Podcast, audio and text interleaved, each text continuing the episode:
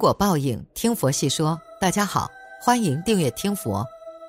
如果一个声音可以让人在瞬间变得安静下来，那就是邓丽君的声音。林青霞是邓丽君的好姐妹，两人如胶似漆，而且还是闺蜜。曾经，邓丽君统治了整个乐坛，而林青霞则是称霸了影坛。闺蜜俩同为一个时代不可缺少的两位美人。前段时间，有人拿邓丽君大做文章。说邓丽君的私生子被曝光了，还是林青霞抚养了二十四年。虽然邓丽君已经去世多年，但热度还是依旧。但事情的真相到底是什么样子呢？出生于台湾的邓丽君和林青霞，一位歌后，一位影后，都是当时的标志性人物，而且两人都是眷村的同乡，同在一所名为金陵女中的学校，而邓丽君则比林青霞大一届，是她的学姐。他们还是彼此欣赏的朋友。一九九五年五月八号，邓丽君突然哮喘发作，在送往医院途中又遇到了堵车。送往医院后，经过四十五分钟的抢救，仍未能挽救她的生命。一代女明星邓丽君在四十二岁那年香消玉殒，在所有人的心中都有一个邓丽君，她是那么的美丽，那么的善良，那么的甜美，那么的温柔。她的歌声使人心旷神怡。成为一代人青春的回忆。作为世界级歌星，长得漂亮，唱歌好听，她有无数仰慕她的男人。邓丽君虽然有过几段恋情，但都没有人陪她走到最后。邓丽君在十八岁的时候认识了初恋林振发，是一个马来西亚富商。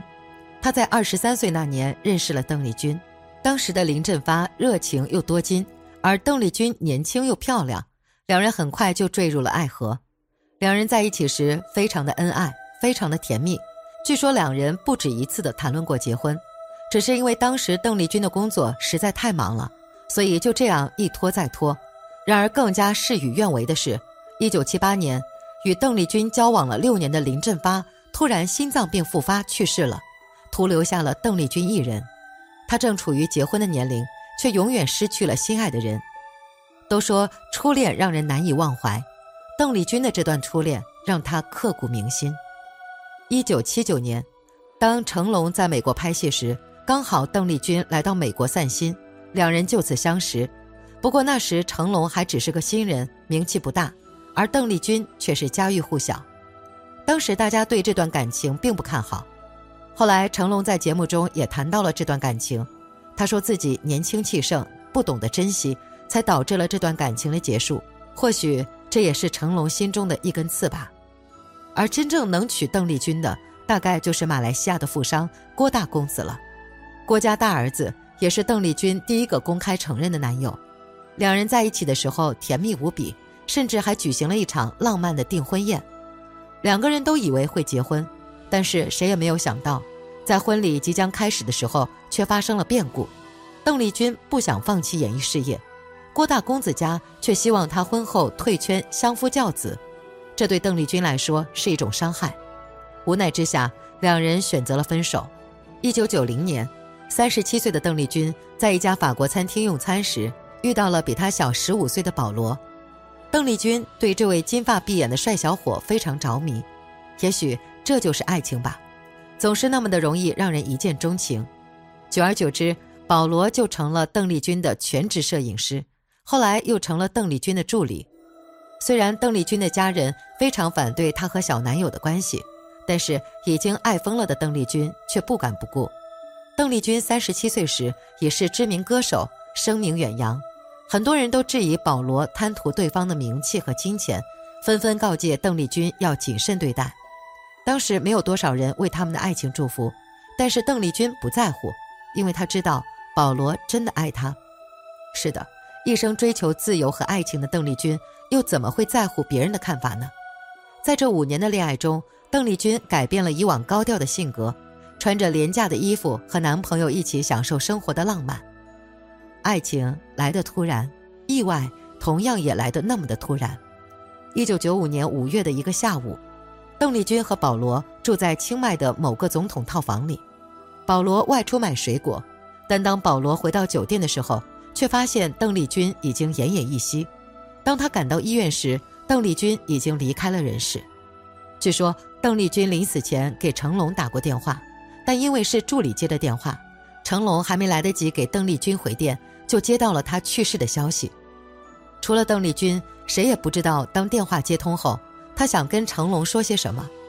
也许成龙在她心里一直都很特别。邓丽君的一生充满了传奇色彩，但是她的内心却和很多女人一样，渴望嫁人，渴望幸福的家庭。渴望相夫教子。邓丽君的突然去世，让很多粉丝都为她感到惋惜。毕竟一个巨星就这么死了，而且还是在异国他乡。短短四十二年，邓丽君事业成功，留下了无数经典，却始终未婚。经历过许多浪漫，却始终没有结果，着实让人唏嘘。前段时间，网上传言成龙和邓丽君有一个私生女。并被林青霞抚养长达二十四年，后来证实这是一个谣言。除了邓丽君，谁也不知道当电话接通后，她究竟想跟成龙说些什么。也许成龙在他的心里一直都很特别。因为工作，成龙最后也没有参加邓丽君的葬礼。但是这段感情已经成为他生命中的一大遗憾。在二零零二年的时候，成龙发行专辑的时候，专门隔空录制了一首《我只在乎你》。希望这首歌可以穿越时空，带去他的歉意。此情可待成追忆，只是当时已惘然。成龙年少气盛，邓丽君心高气傲，两个个性太强的人，注定很难走到一起。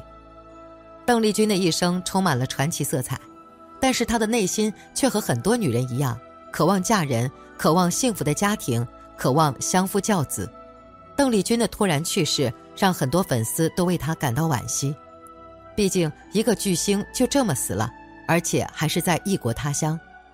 邓丽君是意外死亡的，有太多的人为邓丽君惋惜了。很多人都说意外死亡比自然死亡更可怕。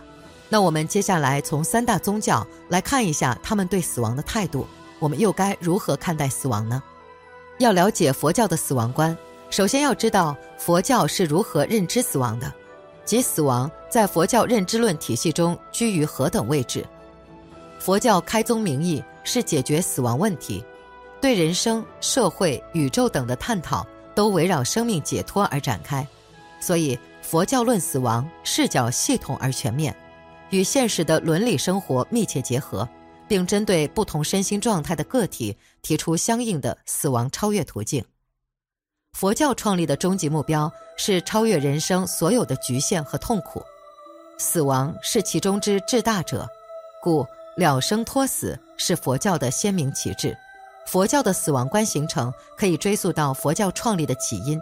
佛教创始人释迦牟尼在目睹人生的生老病死四相后，顿然觉醒，意识到人生的局限和生命的短暂，追寻离苦得乐的方法。从而探求解脱生老病死的大道，成为他创教的直接动因。所以，解决死亡问题是佛教的首要问题。佛教不忌讳死亡话题，为了让处于日常平均化状态的人们意识到生命的有限性，觉悟到人生的终极价值，他在多处直言死亡的必然性。释迦佛指出，世间人都喜欢四法：少壮、健康、长寿、和睦。但今为死使逼，虽当寿百岁，皆当归于死，无免此患苦，尽当归此道。如内身所有为死亡所趋之外诸四大者，系去于本无。这里的意思其实就是说，人间的健康美貌、荣华富贵、家庭和睦，在死亡面前都如过往烟云。这里一针见血地点出，死亡是对人生在世的最大否定。佛教打破了人们妄求长生的幻想，指出一切众生皆归于死，是事物发展的必然规律。在指出死亡之苦后，佛教进而剔除常人对死亡所持的观待心理。生死呼吸间是佛教论著经常强调的观点，其目的就在于打破人们心中近似于来日方长的时间幻觉，从而提出对死亡应持敬畏之心。僧照言。生死为畏，未末之大，悲极之事，何所依事而能永处生死？不以畏为畏乎？这表明佛教指出死亡不可免，死亡随时发生，但并非因此而畏惧死亡，而在于强调死亡对人所昭示的生命意义和生命真谛，通过死亡了悟死亡，领悟生命的本真，而激发战胜死亡的强烈意志，最终达到对死亡的超越。本期节目到这里就结束了，想看更多精彩内容，记得订阅点赞，我们下期不见不散。